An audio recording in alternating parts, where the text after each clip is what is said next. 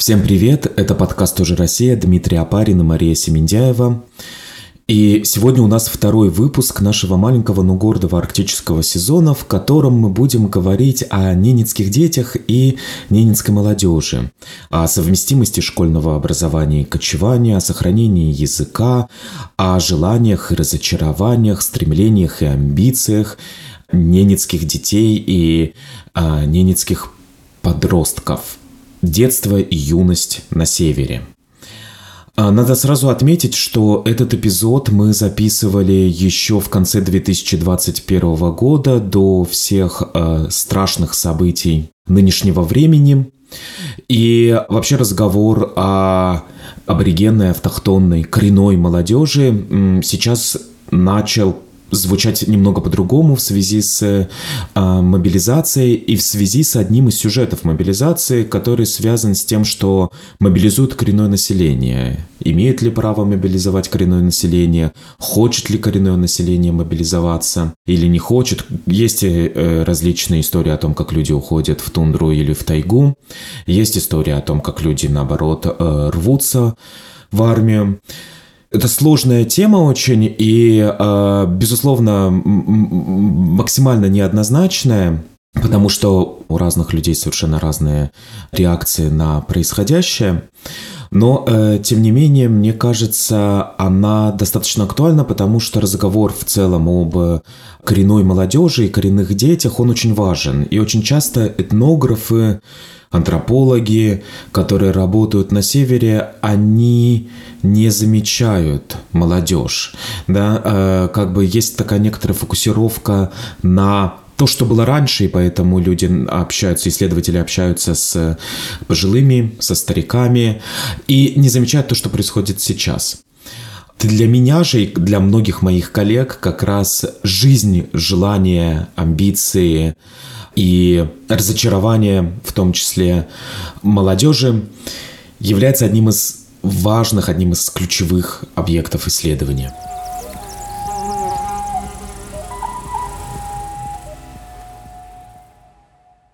У нас в гостях Александра Терехина, социальный антрополог, а также сотрудник Арктического научно-исследовательского стационара в Лабытнангах. Саш, привет. Добрый день. Я очень давно хотел тебя позвать. Вот прям с того момента, как мы начали делать подкаст, я подумал, что я хочу позвать именно тебя, потому что ты великий полевик. Ты действительно э, находишься постоянно в тундре, и невероятная радость и счастье поймать тебя в Москве. И первый вопрос, как давно ты кочуешь с ненцами? На самом деле, когда я начинала работать на Ямале, я таким была приезжающим этнографом, э, исследователем, а вот последние три года я, собственно, перебралась в регион, и сейчас а, живу в городе Лабытнанге, маленьком городке, и Малнинского автономного округа, и просто тундра стала совсем близко, то есть так, поле, оно практически вокруг. Вот, и сейчас выбираюсь э, в тундру несколько раз в сезон. И тут, наверное, речь не о том, что кочую в тундре, а просто, ну, живу где-то вот в этом сообществе и рядом. Расскажи немного про ненцев. Где они живут? Сколько их? Какой это народ? Ненцев можно назвать э, самым крупным из малочисленных, э, коренных малочисленных народов Севера, Сибири Дальнего Востока. Э, действительно, они очень широко расселены от Кольского полуострова до Таймыра. И общая численность э, по прошлой переписи населения около 45 тысяч человек.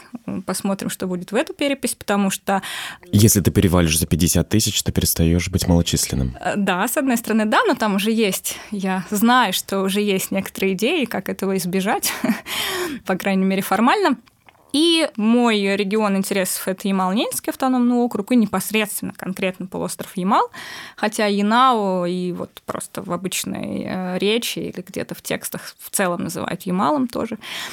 И это территория, на которой проживает больше всего немцев, которые в большей степени сохранили кочевой образ жизни, около 18 тысяч человек – Кочует ненцев можно разделить на две группы. Это тундровое население и лесные ненцы, ну, в первую очередь, по языковому принципу.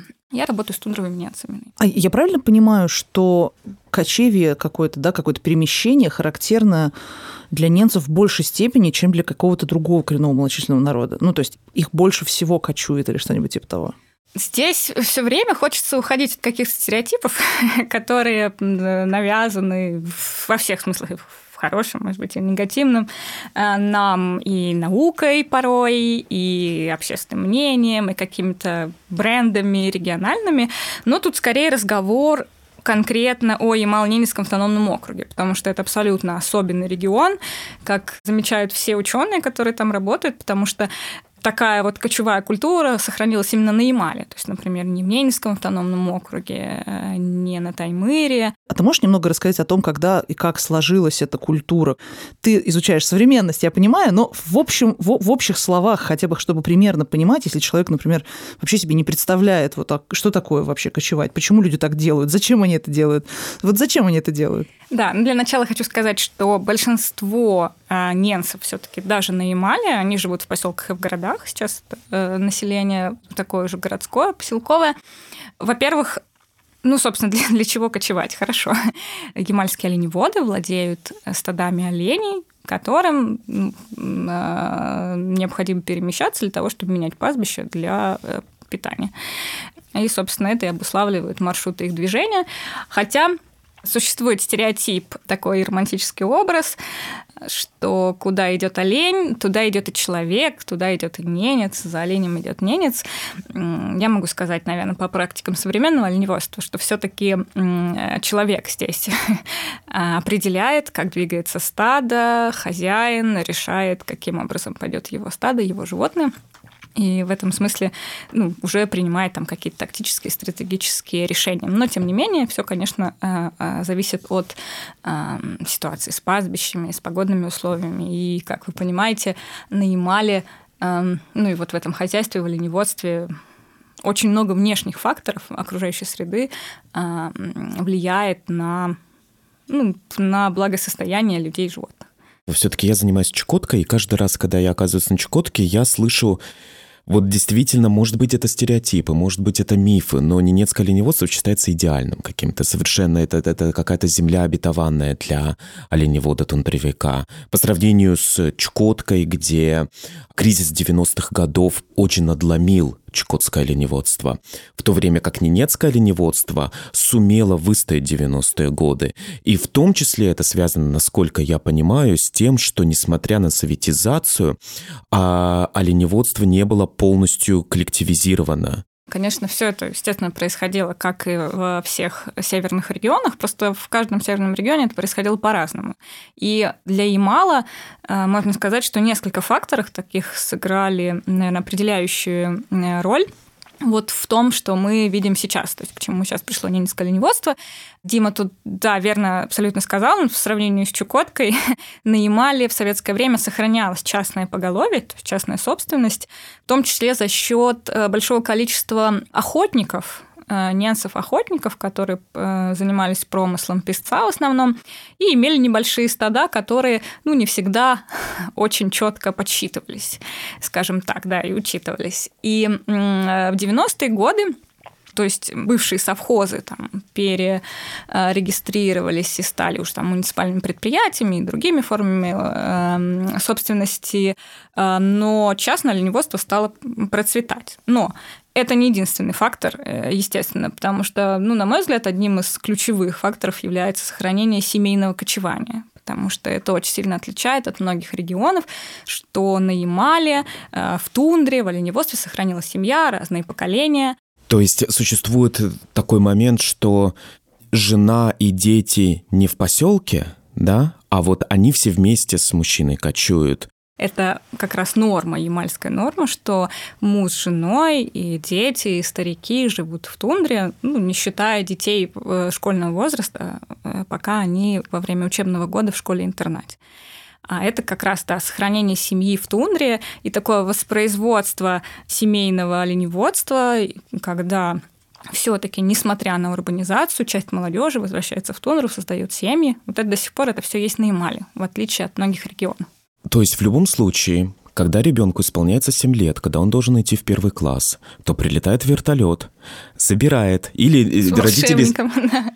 Ну, на самом это образ из документального э, Да, фильма, да. например, Алексея Вахрушева, который посвящен Чукотке все-таки, но там тоже это, это, это один из самых пронзительных вообще сцен этого, этого фильма, который называется «Книга тундры». Кстати, очень советую его посмотреть, где прилетает вертолет э, на стойбище Чукотское, где он забирает детей школьного возраста. Это в конце августа или в начале сентября происходит. И где дети ры- рыдают на взрыд ужасно, и родители рыдают, и дети смотрят в этот иллюминатор, они все сбились в этот иллюминатор, и их и улетают. Они видят, что их э, яранги становятся все меньше, меньше, меньше, и все, и как бы они уже летят в интернат. И он находится 9 месяцев в интернате, да, в поселке, соответственно это проблема? Что это такое вообще? Вот а, опиши это.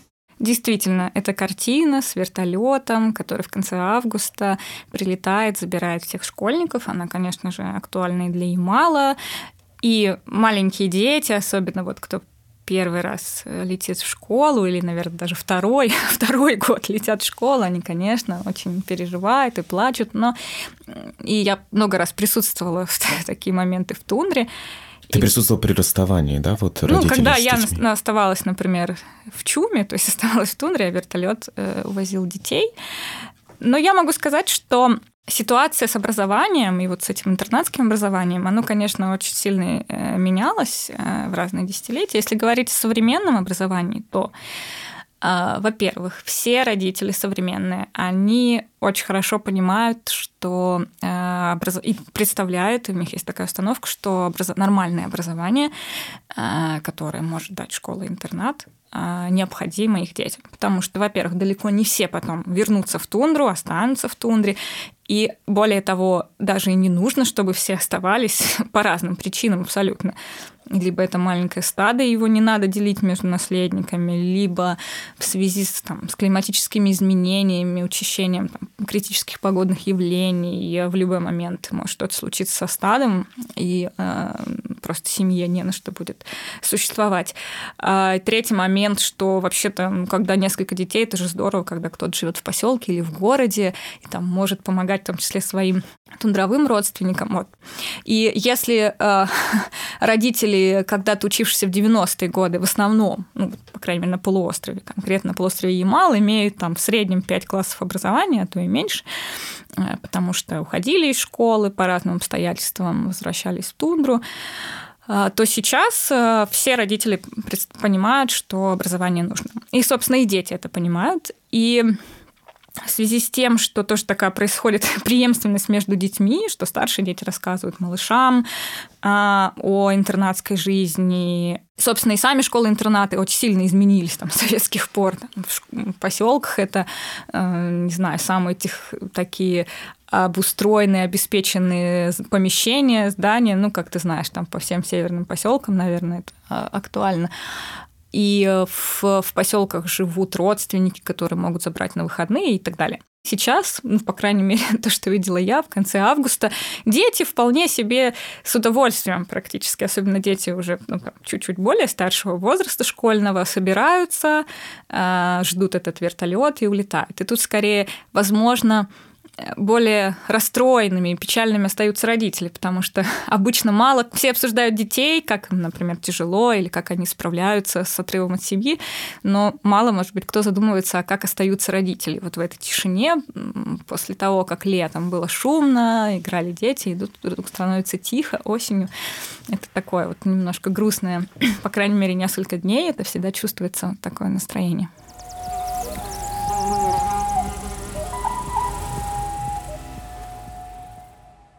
Насколько я понимаю, ты в какой-то момент э, включилась в проект по созданию кочевых школ. Вообще, что такое кочевые школы и так далее. И ты, насколько я помню, была одним из, можно сказать, преподавателей вот этой кочевой школы.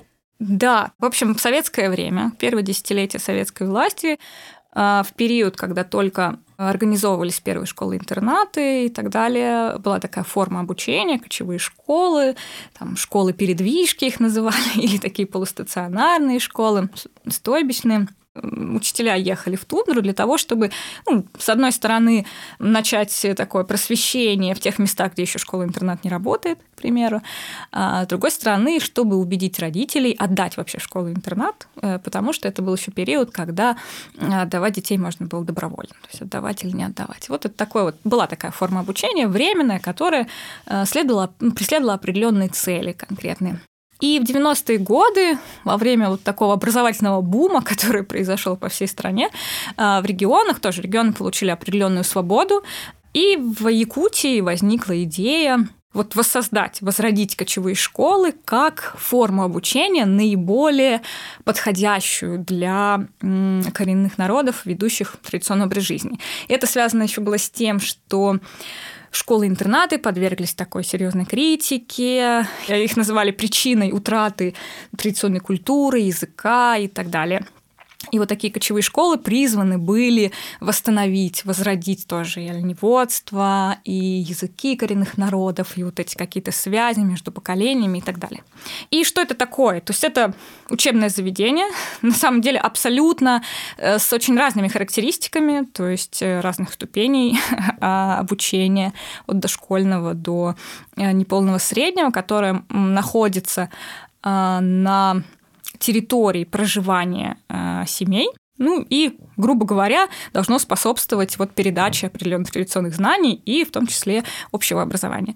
Эм, дело в том, что под, ну, мы слышим кочевые школы, у нас возникает некоторый образ, наверное, вот какая-то школа, кочует и так далее, но большинство из них, они на самом деле стационарные, они просто находятся поближе, например, к родителям, но никуда не кочуют, и, собственно, те же самые классная урочная система там осуществляется. Что же касается моего опыта и Ямала, то есть вот существовал этот опыт Якутии, в свое время, в 2007 году, в 2008 э, Якутию поддержал ЮНЕСКО, потому что это все вписывалось в большой проект образования для всех, мировой, если в образовании для всех речь идет об охвате вообще детей, которые никогда раньше не были включены в образовательную систему, то здесь, конечно же, все дети, собственно, и так ходят в школу, а здесь скорее вот э, такой способ реализовать ну, такую деколонизацию образования.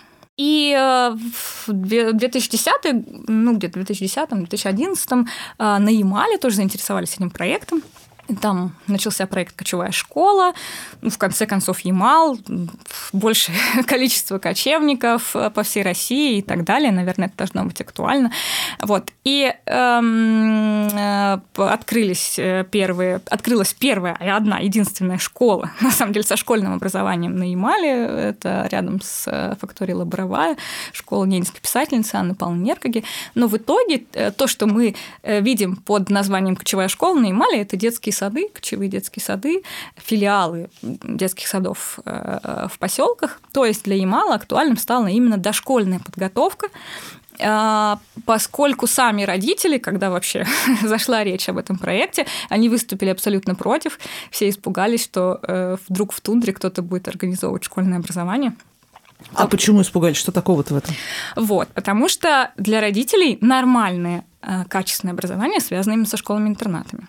И... То есть это психологические установки, которые... Ну, на самом деле, не только психологические установки, но и, конечно, это правдивая история, потому что учебный процесс школьный, ну, даже по опыту дошкольного учебного процесса, которым я занималась, организовать в тундре, конечно, невозможно. С, той, с тем режимом э, кочевания и всех хозяйственных дел в тундре это просто нереально. И для самих родителей которые понимают, что образование нужно для того, чтобы, например, потом куда-то поступить и так далее, для них вот это вот, может быть, они не совсем представляют, что значит качество образования, да, и каким оно должно быть, но вот сам факт, что э, именно а, если ребенок будет вырван из вот этой кочевого, из этого кочевого ритма, где все время происходит какое-то движение, какая-то работа, отвлечение, скорее от э, каких-то занятий школьных э, возможных, э, то для них вот школа-интернат видится нормальным местом для обучения. Красивые романтические идеи, например, там, чиновников или некоторых представителей национальной интеллигенции, которые видели Якутию, которые видели, что это же так красиво звучит. Очень журналисты любят э, говорить о кочевых школах, потому что, ну, действительно, образ учителя, который где-то там едет на нартах, э, на оленях и там что-то преподает, это очень привлекательно, конечно, и для ученых, например, для меня было, когда я начала только заниматься, конечно же, именно в таком ключе я все это видела. И в результате ты поняла? И э, в результате, конечно, когда начала над этим работать, что, во-первых, ну, есть некоторая воображаемая кочевая школа, так сказать, сконструированный образ э, в общественном пространстве, э, там, в, в статьях журналистов и так далее. А есть некоторая реальная практика. Если говорить о Ямале, то, конечно, э, актуальна для Ямала, для Ямала именно дошкольная подготовка. И, собственно, я во время экспедиции этнографической 2015-2016 года, занимаясь этой темой, исследованием кочевого образования, я решила сама устроиться воспитателем. Э, устроилась воспитателем в поселке, в детском саду поселка Ярсли, это районный центр Ямальского района. И э, дальше уже как кочевой воспитатель в течение вот этого годового кослания занималась детьми из моего чума, в котором э, мы жили с моим коллегой Александром Волковицким, и сос- с детьми соседей.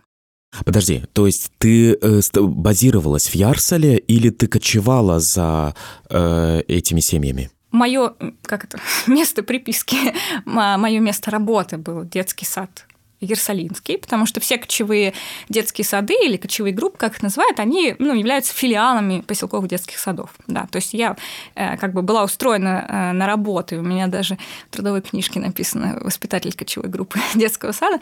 Я была устроена в Ярсале, но, конечно, на самом деле кочевала по тому маршруту тех оленеводов-частников, э, вот с которыми мы жили. То есть года. ты была в некоторой степени, там сколько было детей? С которыми ты занималась? У меня э, вот в, нашей чум, в нашем чуме, в нашей семье у меня сначала было три дошкольника, один потом как раз поступил в школу, и в половину этого года мы объединялись вместе с другими семьями, и то есть максимальное количество 9 детей в группе. Ты была своеобразной такой, может быть, няней? Э, дело в том, что на Ненецком стойбище, в ненецкой культуре нет такой надобности и потребности занимать чем-то детей, потому что дети живут своей параллельной жизнью, встроенной вот это в деятельность взрослых. А, и, собственно, они очень хорошо самостоятельно умеют найти себе занятия, игры и так далее. И поэтому мне не нужно было их занимать просто, чтобы они не отвлекали родителей, а я действительно занималась именно подготовкой к школе, э, различными развивающими э, занятиями, которые Э, с одной стороны, были связаны с окружающей жизнью, с другой стороны, ну, будут полезны им э, в дальнейшем в школьном обучении. Ну вот это, наверное, связано с тем, что когда тундровые дети поступают в первый класс, тундровые отличаются от поселковых, а тех, которые выросли в поселке, ходят домой есть, спать, и так далее. Тундровые ведь это, это сразу видно, кто тундровой, а кто поселковый. Ну, по крайней мере, я бы сейчас назвала э, такой параметр, как в целом подготовка к школе. Э, э, даже не поведенческие какие-то вещи, а подготовка, потому что э, поселковые дети, будь то, ну, условно, в широком смысле русские или ненцы поселковые, э, их дети, ну, дети ходят в детский сад, а, а сейчас, как мы знаем, дошкольное образование стало своего рода ступенью образовательное, и, собственно, нельзя прийти в школу, как когда-то там мы, может быть, не умея читать и писать, сейчас это, это так уже не работает, и дети должны приходить с определенными навыками для того, чтобы потом успешно осваивать программу школьную. А, и, конечно, когда ребенок просто из тундры э, приезжает в школу-интернат, конечно, у него море других навыков. Там может э, заарканить оленя, запрячь, сказать, как называются все нарты или все масти оленей и, и прочее. Но, например, там не знает жирафа или слона. Хотя сейчас, конечно, знает благодаря мультикам, но тем не менее. И э, на Ямале действовала такая система, как система э, нулевых классов, хотя их очень не любят так называть в администрации, э, ну, грубо говоря, дошкольных, пришкольных классов. То есть, э, когда в течение года дети готовятся э, к школе, к первому классу, проходят такой экспресс-курс подготовки. И э, в этот экспресс-курс входили, ну, такие основные навыки, там, умение держать ручку, освоение букв, начало э, чтения, ну и, конечно, в первую очередь это освоение русского языка. То есть, грубо говоря, если говорить про полуостров Ямал, то основной язык общения там ненецкий в семьях. И вот эти тундровые дети, приезжая в школу, говоря на ненецком языке, они должны, по идее, вот начать обучение сразу на русском. И вот этот нулевой класс был призван подготовить, экстренно освоить э, русский язык, чтобы уже в первом то есть такие было э, много случаев, когда вот в первом классе, то есть если нулевой класс, это, например, учительница со знанием ненецкого языка, ненка сама могла работать с детьми, то в первом классе, например, их могла взять сразу русская учительница, и вот дальше начиналось какое-то взаимодействие, иногда очень непростое. Но потом эти нулевые классы отменили, потому что они не соответствовали определенным стандартам федеральным. А после этого снова ввели, но не везде. В общем, это на самом деле такой клубок проблем, который сказывается потом на а, дальнейшем образовании э, детей, и некоторые остаются на второй год и так далее. И на самом деле, говоря об образовании, тут скорее эм, надо говорить об изменениях, которые можно было бы делать в интернате, даже в большей степени, чем, например, там, о развитии, может быть, кочевого образования. Но, тем не менее, кочевые детские сады, кочевое образование – это такой, э, такая форма, гибкая довольно, которая может как раз, например, помочь вот с этим дошкольным обучением, подготовкой к школе. А вот после интерната, получается, следующая ступень, ну, то есть интернат – это как средняя школа, да, получается, и после этого можно поступать уже в какое-то высшее учебное заведение или в среднее э, специальное да, но есть тоже такой сложный очень да, момент неприятный, что э, вот вся система интернатская пока, она построена так, что там, конечно, красивые здания, много оборудования и так далее, но все-таки э, она еще не настроена эффективно для эффективного образования, хотя дети находятся 24 часа в сутки вот-вот, пожалуйста, в ваших руках, это, не знаю, можно сделать Хогвартс настоящий, но, тем не менее, качество образования ну, в тундровых классах, так называемых, оно довольно низкое получается. И... Подожди, извини, пожалуйста, да. а, что я перебиваю. То есть как бы есть отдельный интернат для тундровых детей, есть отдельная школа для поселковых, или это смешанное учебное заведение? Зависит от поселка. Ну вот в крупном поселке, например, таком как Ярсли, ну, во-первых, там много зданий уже, потому что там э, это самый крупный северный северная школа-интернат, но э, там есть, да, такое понятие, как тундровой класс, и поселковый класс. То есть они могут в одном здании учиться, но тем не менее вот есть поселковые дети, есть тундровые. И... То есть считается, что они немножко разного уровня э, подготовленности Разного к... уровня подготовки, да. знаниям. Да, и может быть э, проще в плане организации, то есть, допустим, там тундровых взяли, там повели в столовую, всех вместе собрали. Тундровые живут в таком некотором режимном состоянии, особенно э, младшие и средние классы, когда вот, например, все по парам построились, пошли в столовую. вот поселковые в этом смысле они, понятно, в таком более хаотичном э, находятся состоянии. Вот. И это разделение, кстати, очень хорошо видно, и это очень неприятный момент, например, по изучению языка. А, то есть, э, например, в тундровых классах преподается родной язык, а в поселковых нет, потому что в поселковых это смешанные классы, там и и там, там и, и ненцы, и не ненцы, да. Вот. И в этом смысле это, конечно, такой момент очень э, неприятный с точки зрения языкового планирования, языковой политики. То есть э, язык, он как бы концентрируется только в сфере оленеводства и его и в сфере тундры. И это не очень хорошо, конечно, для развития языка. Как-то раз я попала на родительское собрание, потому что наша семья, где мы жили, они что-то бегали по каким-то делам своим и сказали, сходи на родительское собрание, что-то потом расскажешь, что там интересного было. Вот. И э, это в Ярселе. И я помню, как там вот в большом актовом зале все сидели, тут дровики такие, это было как раз приурочено к Дню оленевода, большое собрание. И как им то четко объясняли, что давайте, готовьтесь, э, что после девятого класса вообще хорошо бы и правильно вам уходить в колледж. И на самом деле посыл такой, что администрация школ-интернатов, они стремятся э, расстаться с детьми после девятого, потому что, ну, предполагают, что ЕГЭ сдадут очень плохо или не сдадут, и лучше отправить в колледж. Ну, либо Чтобы там с этим разбирались или как? Ну, потому что там уже экзамены другого толка, это не строгая система, которая нарушит там, статистику школы. И, в общем, есть, есть такой момент, когда детей спроваживают э, или настраивают на то, что, ну, давайте, 9 классов закончили, сдали, э, значит, экзамены, и потом идете в колледж. Салихард. Салихард, да. Салихард, ну, в Салихарде высшего образования-то и нет же. Нет, есть колледж, и он, ну, тоже, скажем так, ограничен определенным набором специальностей. И получается так, что тундровая молодежь, она как будто бы тоже ограничена определенным набором специальностей. То есть, ну, если ты вот решил, ты, ну, ну куда идти? Ну, там, воспитателем, фельдшером, зоотехником. Э, есть там какие-то вариативности, типа там, не знаю, туризм, еще что-то, но тем не менее есть некоторая такая вот ограниченность, что ли. Но это подрыв самой идеи. То есть зачем вот все эти интернаты, зачем это школьное образование? Чтобы у всех людей были равные возможности. И чтобы, самое главное, у ребенка был выбор, что он делает после.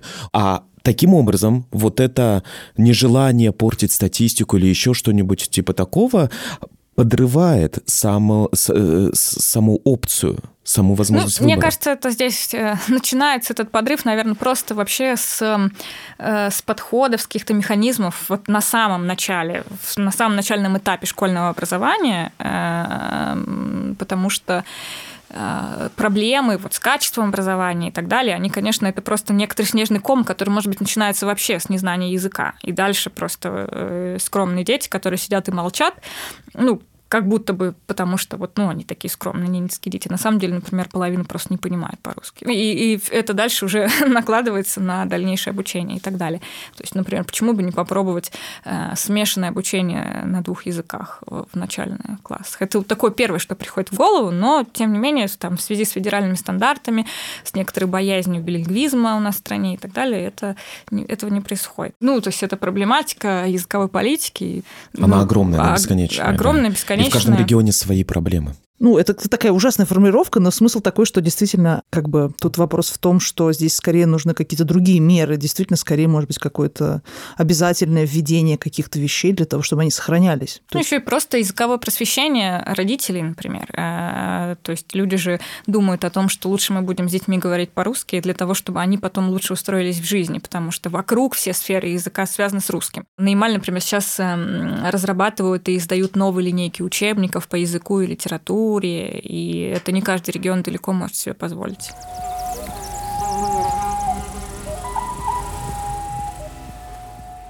Расскажи, пожалуйста, о молодых немцах.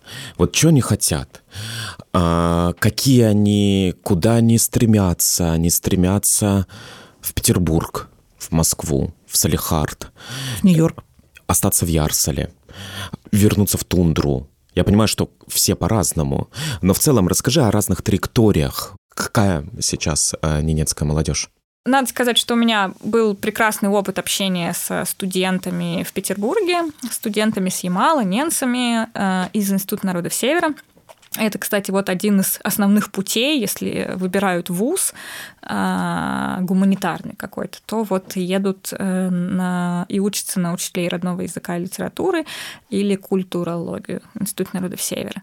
Да-да-да, все коренные, на Чукотке, ну, по, всей, да, по всей Арктике. Да, да, да. Есть еще другие разные вузы, с которыми там Ямал заключает, в том числе разные договоры, там нефтегазовые и так далее куда могут поехать студенты. Ну, надо сказать, что молодежь очень разная, и э, те, кто в итоге выбирают высшее образование, ну, то есть они, например, хорошо учились в школе, и дальше э, есть какие-то программы, которые поддерживают их обучение, хотя они тоже э, людей э, ведут в ограниченном коридоре. То есть, если, например, вот ты захотел пойти как вот этот вуз, да, приходишь ты, там, не знаю, в общественную организацию, которая может тебя поддержать, или там департамент по делам КМНС, они говорят, ну хорошо, выбирай там, на социального работника туда, там, в Омск поедешь, или в Институт народов Севера на учителя родных языков, допустим. Вот это мы поддерживаем. А, Все остальное Отдельные сам. коридоры, да? да? Там квоты, бесплатно, общежитие. Ну, Ну да, то есть мы там готовы оплачивать там, ну, там, какую-то стипендию там, или просто оплачивать обучение вот по этим направлениям. Допустим, а не знаю, захотел там программистом или куда-нибудь дизайнером на высшее образование, ну, это уже вот там уже думают родители. В этом смысле, а, если, например, э, молодежь из тундровой семьи, то, конечно, а, ожидать, что родители-тундровики э, будут оплачивать обучение э, и там проживание в городе, это, конечно, э, вряд ли может получиться, ну просто из-за материальной ограниченности. Ну и просто они могут быть постоянно там вне, ну, очень часто вне зоны доступа. И в этом смысле, да, приходится молодежи эм, опираться на некоторые вот такие программы государственные. Конечно, поселковые уже немцы, поселковые семьи, они там ну, могут более широко посмотреть на этот вопрос, если у них тоже есть материальные возможности отправить ребенка еще куда-то. А вот местные всякие а, нефтедобывающие, газодобывающие компании, они как-то поддерживают а, местное население в плане получения образования, может быть, например, или там отправляют в Губкинский университет, я не знаю, ну вот что-нибудь ну, такое. Ну, ну да, надо сразу просто пояснить, что Ямал не только самый кочующий регион ну России, ну, да. это один из богатейших регионов России.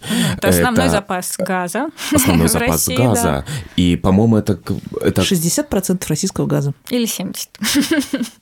И э, если уж говорить там про успешность ямальского оленеводства, о котором любят рассуждать исследователи, э, то, конечно, э, во многом, наверное, эта успешность связана в том числе и с финансовыми возможностями, которые дает э, нефтегазовая промышленность округу и позволяет ему вкладывать тоже в различные проекты, связанные с коренным населением.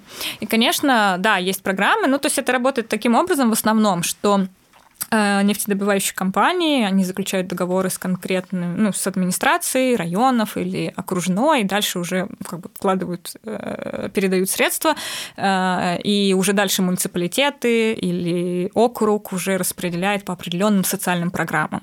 Вот. И есть, например, такие «Газпром-классы», поселках или э, Ямал-СПГ классы, вот, например, в Сиихе, там, где... Которые Что такое «Газпром-класс»? Ну, грубо говоря, это классы ну, старшей школы, которые поддерживает э, «Газпром», вкладывает там, например, различное оборудование и так далее, которые учатся по углубленной программе с, э, с таким нацеливанием на дальнейшее поступление вот в какие-то нефтехимические вузы. Другое дело, что а сколько представителей вот именно тундровых детей, школьников из тундры, даже не поселковых немцев, учатся в таких классах, попадают в них. То есть в основном это классы для некоренного населения э, Ямала? Ну, в итоге получается так. Угу. Ну, либо для поселкового населения, если это такие национальные поселки, где... Угу. Где большая часть это коренное население. Да, да. Так, а вообще как задействованы немцы в э, газовой промышленности? Задействованы ли они там или нет? Или это исключительно дело приезжих? как, э, как сотрудники, да, как, как работники. Да, это такая проблема, э, которая часто упоминается везде, что представителей коренного населения, да на самом деле и просто жителей поселков, рядом с которыми что-то разрабатывается, обычно очень мало представлены среди сотрудников а, этих а, вахтовых поселков и объектов. Ну, связано это в том числе с такой прагматичной вещью, как северные надбавки, и, например, этим промышленным компаниям проще набрать людей, вахтовиков откуда-нибудь там, не знаю, с центральной России а, привести без северных надбавок, а, чтобы они отрабатывали свой месяц или два месяца, уезжали обратно. То есть это просто дешевле. Либо другой момент, что они там, не знаю, набирают большими группами определенными, и, допустим, очень неудобно там, не знаю, по одному, два, три человека из поселка кого-то набирать, им проще через определенные организации сразу там какими-то группами привозить. Но в целом, конечно, на мой взгляд, должна быть определенная квота а, у ну, в компаний. Канаде, например, да. это такая система, где да. при разрабатывании каких-нибудь месторождений в арктической зоне, где живет коренное население, они обязаны предоставить возможность коренному населению пройти курсы, пройти обучение и работать, и поступить на работу туда.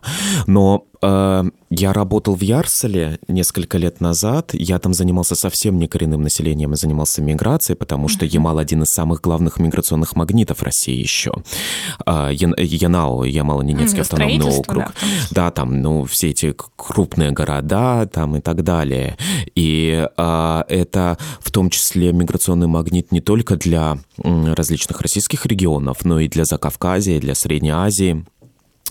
И э, среди строителей, например, многочисленных, э, в первую очередь это кыргызы, нету вообще э, э, местного населения.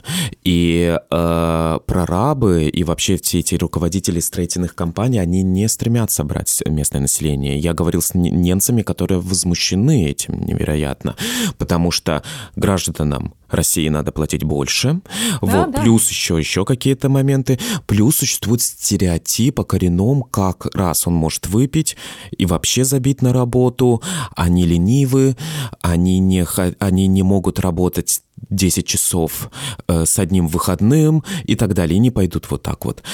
И это ну, это, это чудовищные стереотипы, которые на самом деле очень ограничивают и делают какую-то ужасную социальную стратификацию в регионе. Ну, подожди, но еще плюс, как бы это, в принципе, возможно, нежелание идти на какие-то довольно жестокие условия труда, а, которые Со стороны тебе... немцев? Со стороны немцев. Ну, да. То, что ты описываешь, это звучит как довольно жесткая работа. И действительно, ты живешь у себя дома, в своем регионе. Зачем тебе работать 10 часов как бы без перерыва и с, одним, очень вы... и с одним выходным за не такие за, большие деньги? деньги? Ну, ну здесь, есть... мне кажется, да, ты все, что ты перечислил, э, и стереотипы, и вот эти факторы зарплаты, и там многие другие вещи, они, конечно, действительно все это есть. Эм, и это большая проблема вот с, с устройством на работу. И, кстати, э, вот был вопрос о том, как, например, да, молодежь там хочет возвращаться или не возвращаться.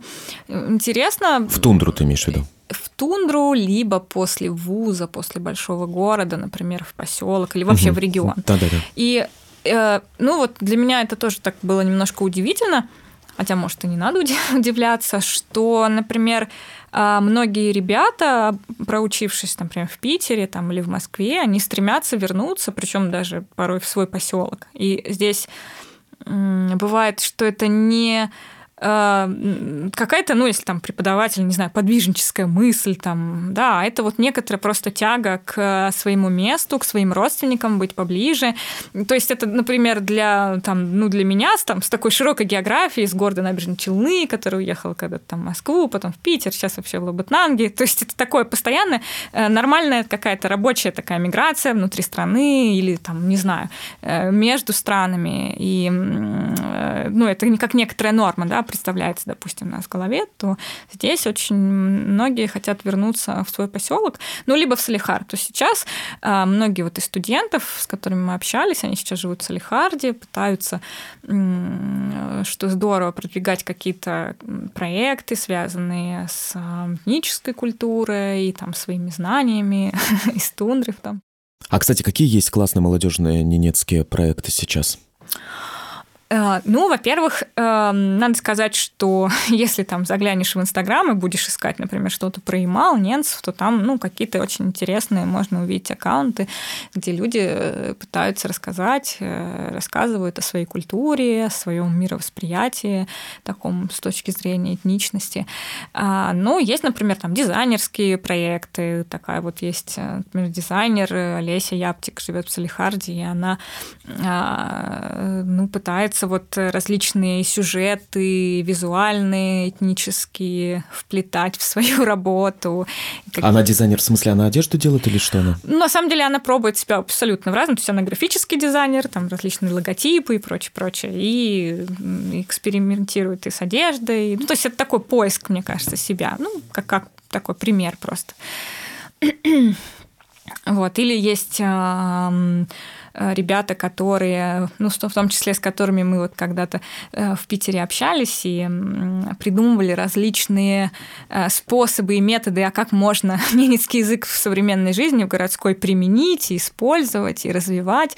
Вот, они, например, сейчас там есть, например, такая не Чейс это она выиграла вот недавно грант на создание мультиков для дошкольников, развивающих на ненецком языке.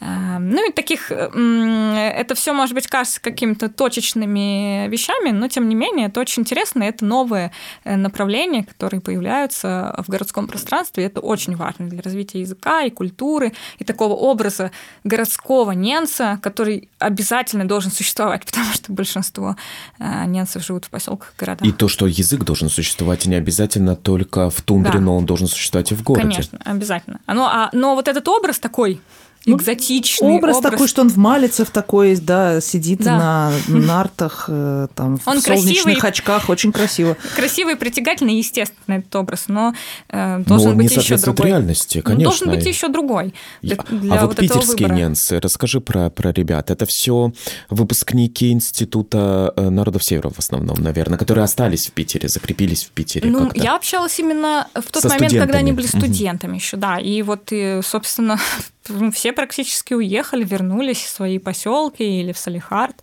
И вот сейчас даже вот про тех, кого я рассказываю, кого упоминал, сейчас они, собственно, вот из тех, из тех ребят выходцы.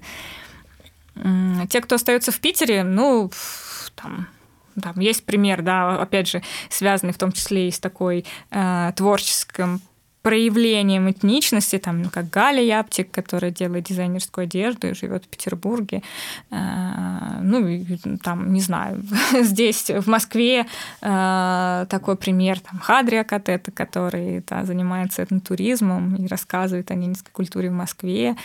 Вот, или там, не знаю, в Питере еще Альберта Катета, который вообще он и музыкант, видеооператор, и, и там когда-то уехал и начал работать, и я в последние годы заинтересовалась оставался с новой культурой, языком, и как бы он сам э, восстанавливает, может быть, э, свой утраченный когда-то язык, навык говорения. И вот транслирует это Слушай, а, а вот интересно, а вот э, фамилии ненецкие, которые ты называешь, они часто очень а, похожи. Ну, то есть кажется, что там довольно ограниченное количество фамилий. Это какая-то система родовых имен или что-то такое.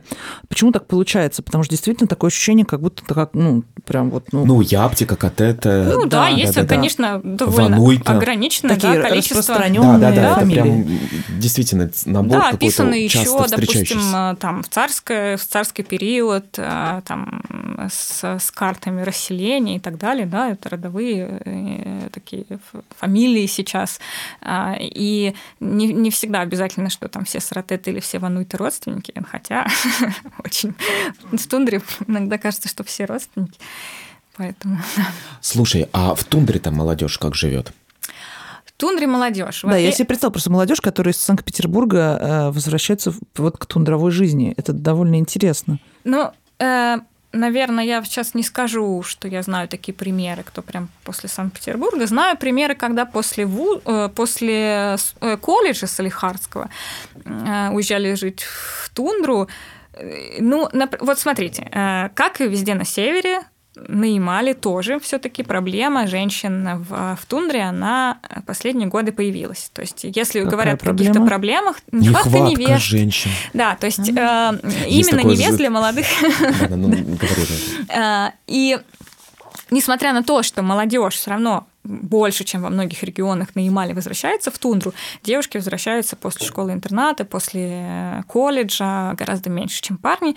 И, ну, я, например, это связываю может быть, это немножко примитивно, но тем не менее. Я связываю это с тем, что условия, в которые возвращается потом вот такой молодой человек, молодая девушка, они различаются гендерно, конечно. Потому что девушка, если возвращается, то все, она погружается в такую рутину, э, ну, рутину определенной такой повседневности женской, э, готовка, забота о чуме, забота о детях, э, пошив одежды и так далее, и так далее. То есть уже неважно, сколько ей лет, но если она вернулась, она как взрослая женщина э, работает и выполняет всю эту работу. Если вернулся молодой парень, то, конечно, это такой немножко ковбойский образ жизни, потому что ты вернулся, ты гоняешь на снегоходе, арканишь оленей, с мужиками ездишь там по стадам. Ну, то есть это такой очень э, подвижный, мобильный, такой лихой какой-то образ жизни. Э, собственно, тебе пока вот ты не женился, не знаю, не обзавелся отдельным чумом, тебе не нужно принимать стратегических решений, в отличие от хозяина, который там должен думать, на какое пастбище, когда перегнать оленя, и это, ну, определенная ответственность за всю семью, за свое стадо и так далее. А здесь, ну, такой э, довольно э, интересный, наверное, с точки зрения парня образ жизни. А, ну и, конечно, все это накладывается, понятно, там определенные условия, которые там ты после интерната, после там теплых туалетов, ванн и так далее, конечно, все это ну, сложнее вернуться обратно. На самом деле тут можно, например, говорить о некоторых женщинах, ну, я просто с которыми разговаривала, которые говорят, что да зачем мне этот поселок, если, например, я выйду замуж за оленевода, у которого такое, ну, нормальное стадо, и у меня, ну, все равно у нас будет все время какое-то вот обеспечение за счет оленей, мы будем вот жить нормальной семьей и работать, чем здесь как болтаться в поселке без работы, э, ну, и, ну, то есть ничего хорошего в этом нет. Я думаю, что еще тут очень важно, я понимаю, что у нас, в принципе, про современность, конечно, разговор, но я тут немножко погрузилась в ненецкое прошлое. В общем, почитала я много книг про это, э, про, про то, что вообще вот это разделение труда традиционно меня просто очень поражает. Я хотела тоже как раз спросить про женщин, потому что ведь традиционно получается, что Каждый раз сборка, разборка чума, расстановка всех вещей, сборка вещей, сборка детей, вот эта вся хозяйственная жизнь, это все же делает женщина вообще-то ну, изначально, как-то традиционно. И вроде как, ну окей, тогда это сфера ответственности женщины в любом случае. Да. И ты как бы и физически тоже много довольно делаешь, и это довольно тяжело. И правда, вот тут возникает вопрос, а что в кочевой жизни женщин изменилось, например, в связи с э, цивилизацией, с, с какими-то новыми вот благами? Вот в городе все, не знаю, там перестали стали вручную стирать практически, да, там стиральными машинками пользуются. А, чайники у нас у всех за две минуты греются. А что вот э, в тундре? Какие есть э, классные новые изобретения, которые позволяют женщине почувствовать себя полегче? Классное новое изобретение – лампочка а, Ильича. Это полезно. Потому что очень здорово шить при свете лампочки, а не там при свете маленького окошечка, особенно в полярную ночь. Вот. Но по поводу сборки-разборки, это такой, да, тоже немножечко этнографический стереотип, который везде воспроизводится. Действительно, чум и все, что с ним связано, и, в принципе, все вещи, вот вся вот эта материальная часть, ну, кроме там каких-нибудь инструментов мужских, это область ответственности женщины. Но говоря о чуме, там, его сборке-разборке, то, конечно, особенно зимний чум, конечно, ну, все, кто рядом есть, мужчины, если они не заняты в это время с оленями, конечно, все вместе помогают э, надевать эти особенно покрышки меховые, тяжелые, просто чтобы было быстрее. Хотя, например, ну вот наша хозяйка, она, когда ставила шесты, то есть она так всех отгоняла, что я сама поставлю, чтобы было красиво, все ровненько, знаю, там шест за шестом, вот, а потом уже покрышки мы надевали все вместе. Ну, то есть в целом, конечно, это не то, то, чтобы там одна женщина ставит э, и снимает. Ну, ну да, ну, ну то да. есть не, не, не вся Но только... в целом, конечно, ну, да. ну работы очень много, она ну, там, по сравнению с городской жизнью, это, конечно, работа довольно тяжелая, много физической и такой. И, например, э, там, говоря не знаю, беременности той же э, женщины до последнего работают, ее не до последнего кослают, и мы как-то с нашей хозяйкой обсуждали... Кослают, то есть э, кочуют. передвигаются, качают на Да, как с ней обсуждали, и она вообще не понимаю, что в городе все носятся с этой беременностью, там поднимать что-то нельзя, там чего-то нельзя, да все нормально. И они тягают там эти какие-то покрышки или еще что-то, рубят дрова, это, ну, а потом осталось там немножко, ну ладно, вызвали санрейс.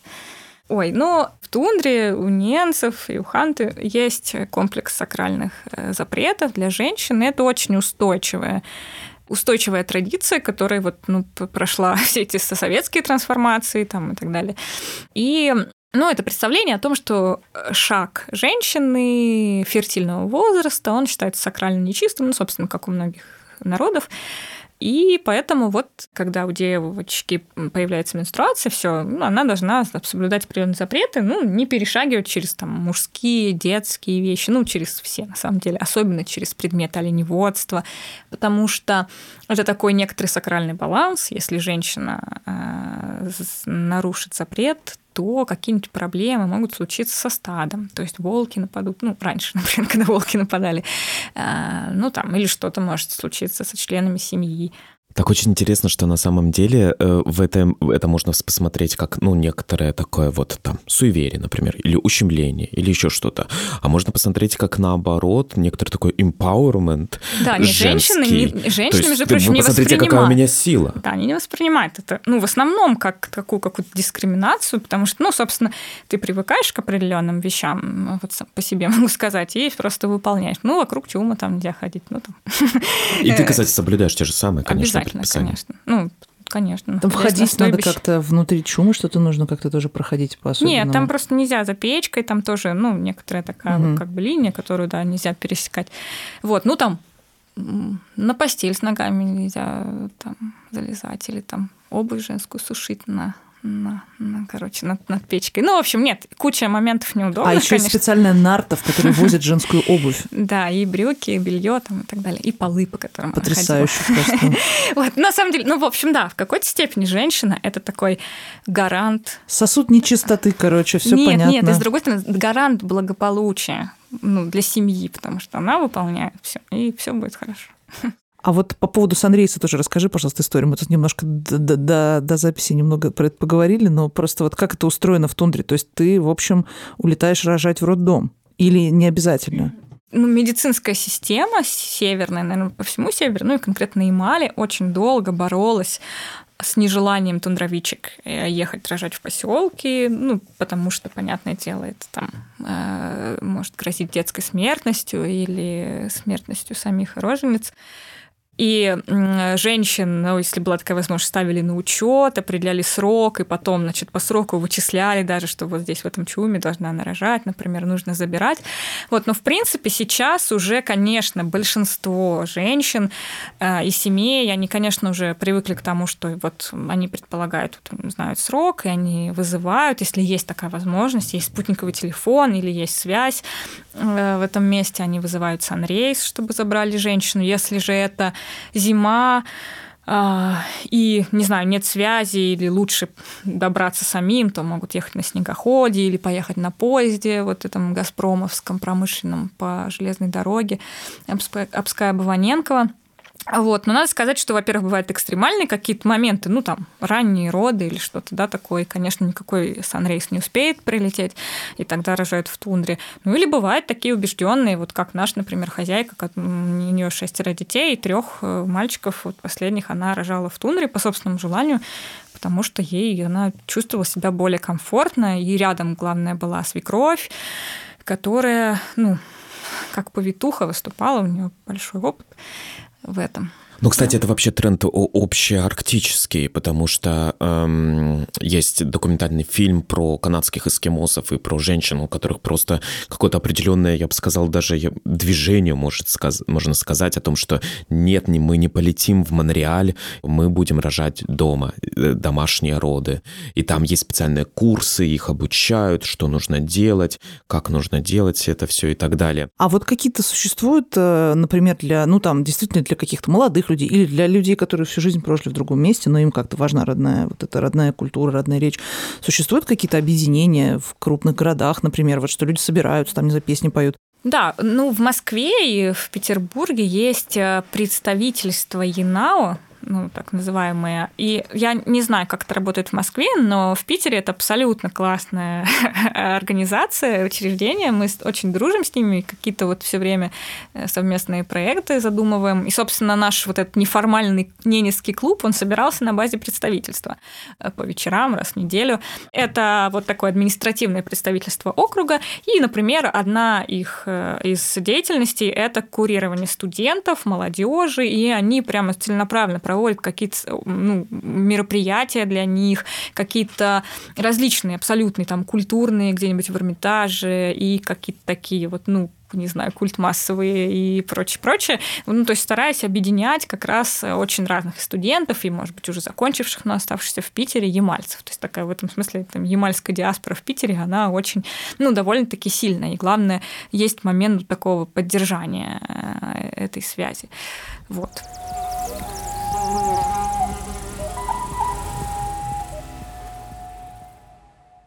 Есть две темы, которые всплывают при разговоре о современном состоянии коренных народов. Это алкоголизм и самоубийство. Что ты можешь сказать об этом применительно к Ямалу? Очень сильно, наверное, отличается по поселкам. Хотя я не настолько хорошо, наверное, все-таки и настолько много общалась с людьми в поселках, потому что в основном работаю в тундре. И э, в тундре алкоголизм, он в некоторых семьях проявляется, но а, это часто бывает именно у малоленных или э, второй момент. Это у должен... бедняков, да. а не кулаков. Да, да. И должен быть какой-то доступ к этому алкоголю, то есть это рядом населенный пункт или там газовый поселок, там, допустим, такой как Бываненко, вот, что люди ну, могли бы покупать где-то или обменивать на что-то э, алкоголь. Вот, а так, собственно, нормальные хозяева, им просто нельзя пить, потому что стадо растеряют, и это люди в целом понимают, есть какие-то сдерживающие в этом смысле механизмы. А, но что касается поселков, конечно, есть поселки, где ты видишь, что ну, довольно много пьющего населения, и это связано, наверное, в большей степени там, безработицей, а, которая тоже как такая ну, бич, наверное, ну, э, любых маленьких населенных пунктов в России.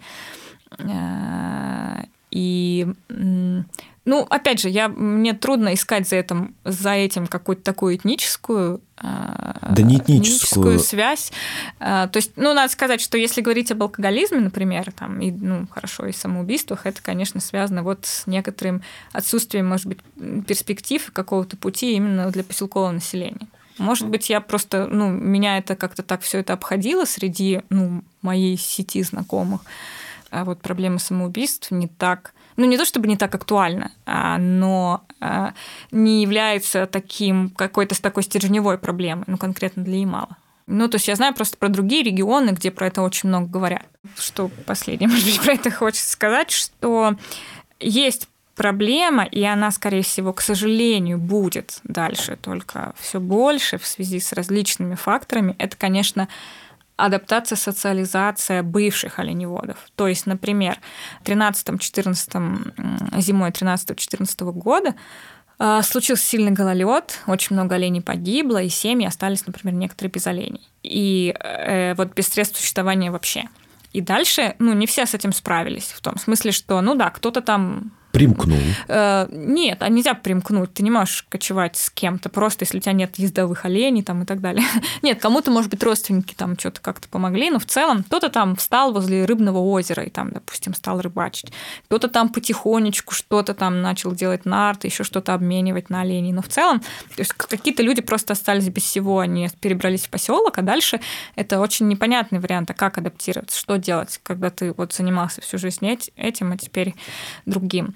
Э, и, ну, тогда, кстати, вот среди оленеводов были и самоубийства, потому что, ну, все, смысл жизни, он просто пропал. И надо сказать, что эти механизмы какие-то, что дальше вот делать в таких случаях, конечно, нужно там все дальше дальше разрабатывать, потому что, во-первых, да, это просто природные факторы, которые, ну, скорее всего, к сожалению, все чаще и чаще будут случаться какие-то такие критические явления, приводящие к смертности оленей. Второй момент, ну, там связанный с качеством лишайниковых пастбищ, которые в, во многих частях полуострова довольно сильно истощены. Э, за 20 век увеличилось население в тундре, и это, собственно, нормально по э, объективным положительным причинам, медицине, там, ветеринарии и так далее. И в, сейчас при частном оленеводстве, ну, конечно, нужно определенное количество оленей, чтобы семья существовала. В данном случае тут просто тут такая есть риторика у некоторых ученых, естественников, там, или в округе иногда появляется такая риторика, что вот оленеводы сами виноваты, нарастили оленей себе, э, значит, и, и все вытоптали. Ну, конечно, это все не так просто. И, во-первых, нельзя просто так нарастить оленей, вот, а во-вторых, ну, эм, в общем, много с чем это связано с другим. Да, кстати, вот это очень интересно. А если уж мы заговорили, хотя это вообще не, не тема нашего разговора, но если мы заговорили о чем-то сакральном, и среди ненцев, я думаю, много христиан в том числе, есть и православные, есть и, может быть, пятидесятники и баптисты, как среди многих вообще представителей коренного населения. То есть как бы вот эта ритуальная сфера, ритуальная, ритуальные практики представления, они актуальны для молодых ребят сейчас? Все, что касается православия, это очень неравномерно распределяется. То есть, грубо говоря, в Приуральском районе, то есть в Южном районе, который был в свое время охвачен миссионерской деятельностью, А, люди, э, оленеводы, они себя идентифицируют как православных, э, есть определенная атрибутика, иконы в чуме и так далее. Ну и при этом есть священные нарты с с разными сакральными объектами, идолами и так далее.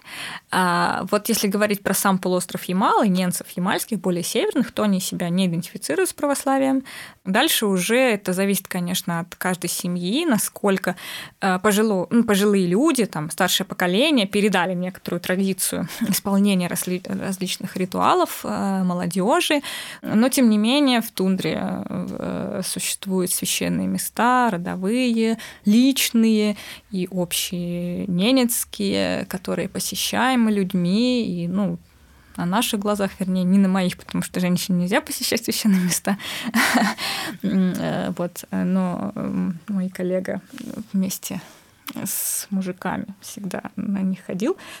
Ну как это, вот и, и как быть женщине-этнографу? Не изучать священные места. Угу.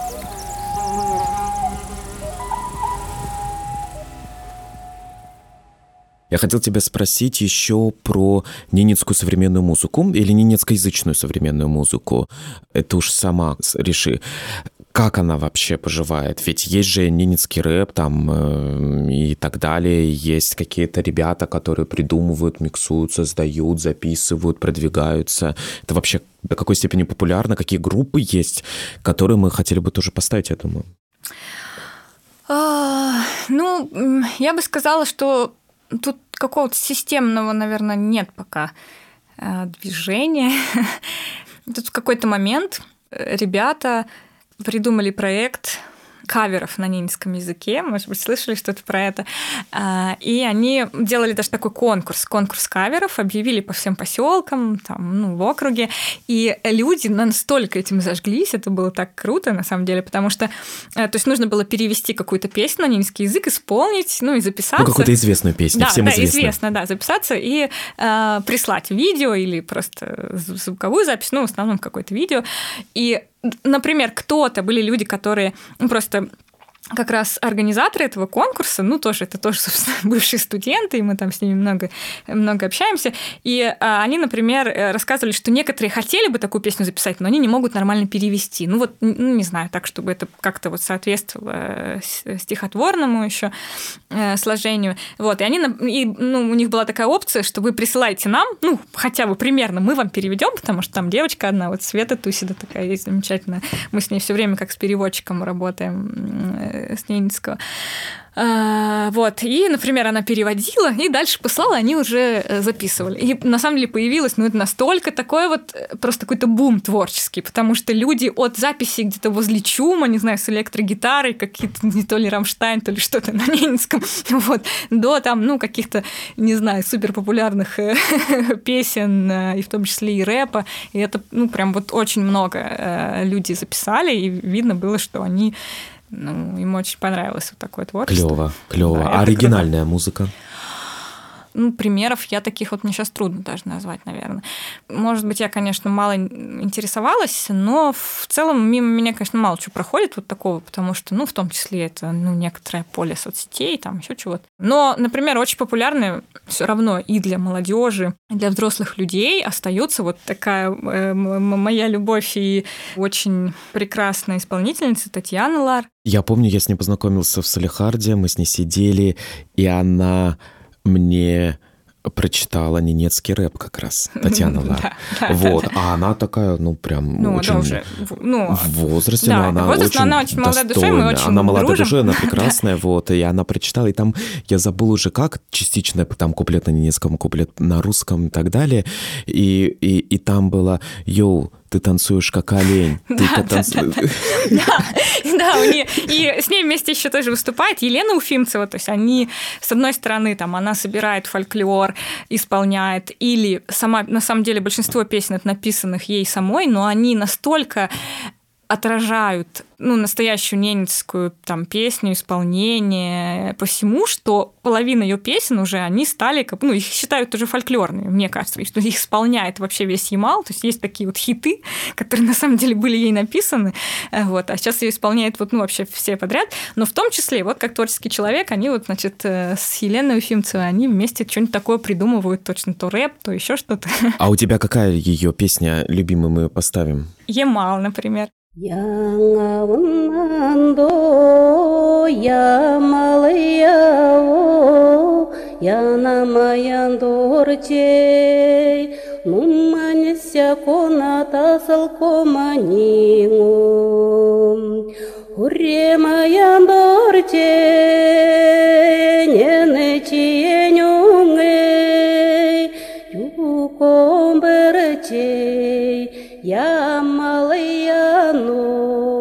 нева кодаямы, нева кодаямы. Нумане секово, не нечиенюнге, моям баба емню, сачме не рисе ямалам сояравы. Дедан дедавы, markaya malay maybe.